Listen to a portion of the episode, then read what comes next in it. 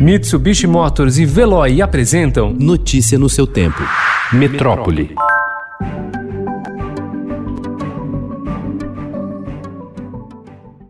O Enem deve ficar mesmo para 2021. Independentemente da pandemia, a Justiça impediu que o contrato com a gráfica que vai imprimir a prova seja assinado, porque requisitos de segurança não teriam sido comprovados. Com isso, o cronograma já está atrasado para uma eventual prova nesse ano. A data do Enem ainda não foi anunciada pelo Ministério da Educação. Em uma enquete com alunos, a maior parte escolheu que a prova deveria ocorrer apenas em maio de 2021. Mesmo com o avanço do novo coronavírus no Distrito Federal e a alta taxa de ocupação de leitos dos hospitais, o governo Ibanez Rocha decretou ontem a reabertura total do comércio e da indústria e o retorno das aulas presenciais em escolas e universidades.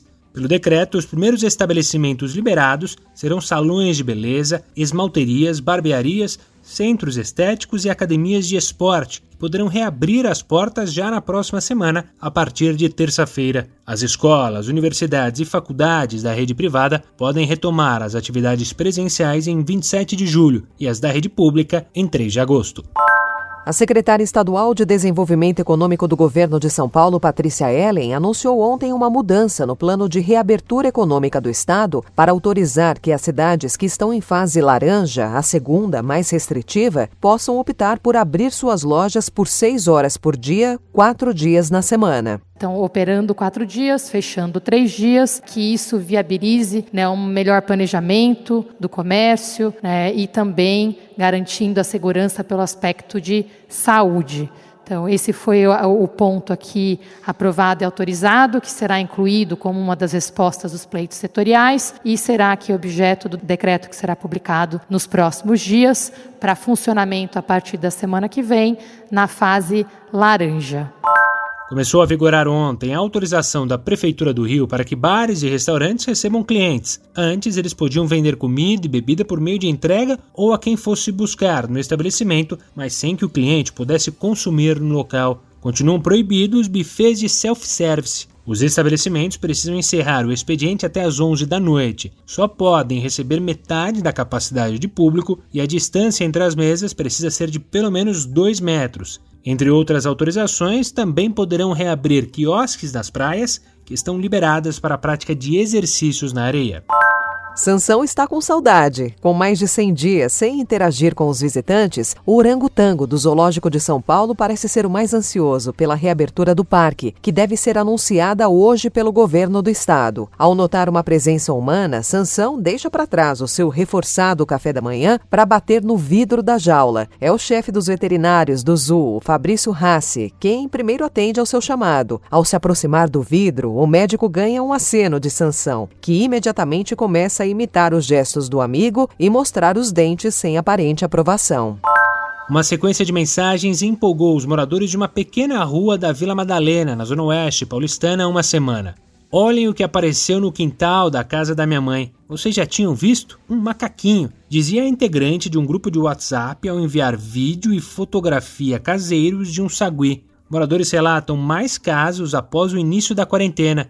Diretora da Divisão de Fauna sugere manter distância.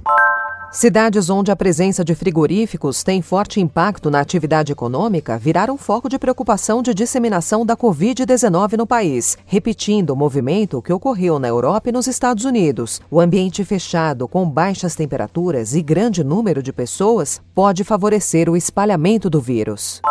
O Brasil superou ontem a marca de um milhão e meio de pessoas infectadas com o novo coronavírus. Em apenas 14 dias foram registrados mais de 500 mil novos casos da doença no país. A Covid-19 já chegou a 90,1% dos municípios e o percentual de cidades com mortos é de 45,8%, segundo dados do Ministério da Saúde.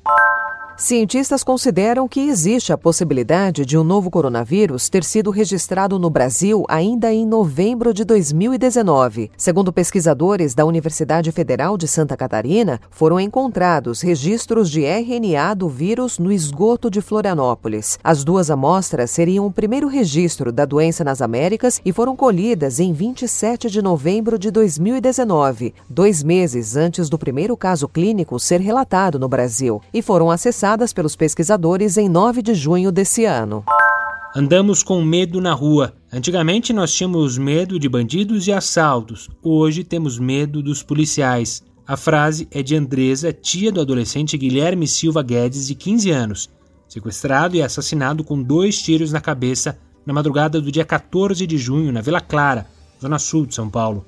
Um dos suspeitos é sargento da Polícia Militar e o outro foi expulso da corporação após fugir da prisão em 2015 por outro crime. A Secretaria da Segurança diz que a Corregedoria acompanha o caso. Notícia no seu tempo. Oferecimento Mitsubishi Motors. Apoio Veloy. Fique em casa. Passe sem filas com o Veloy depois.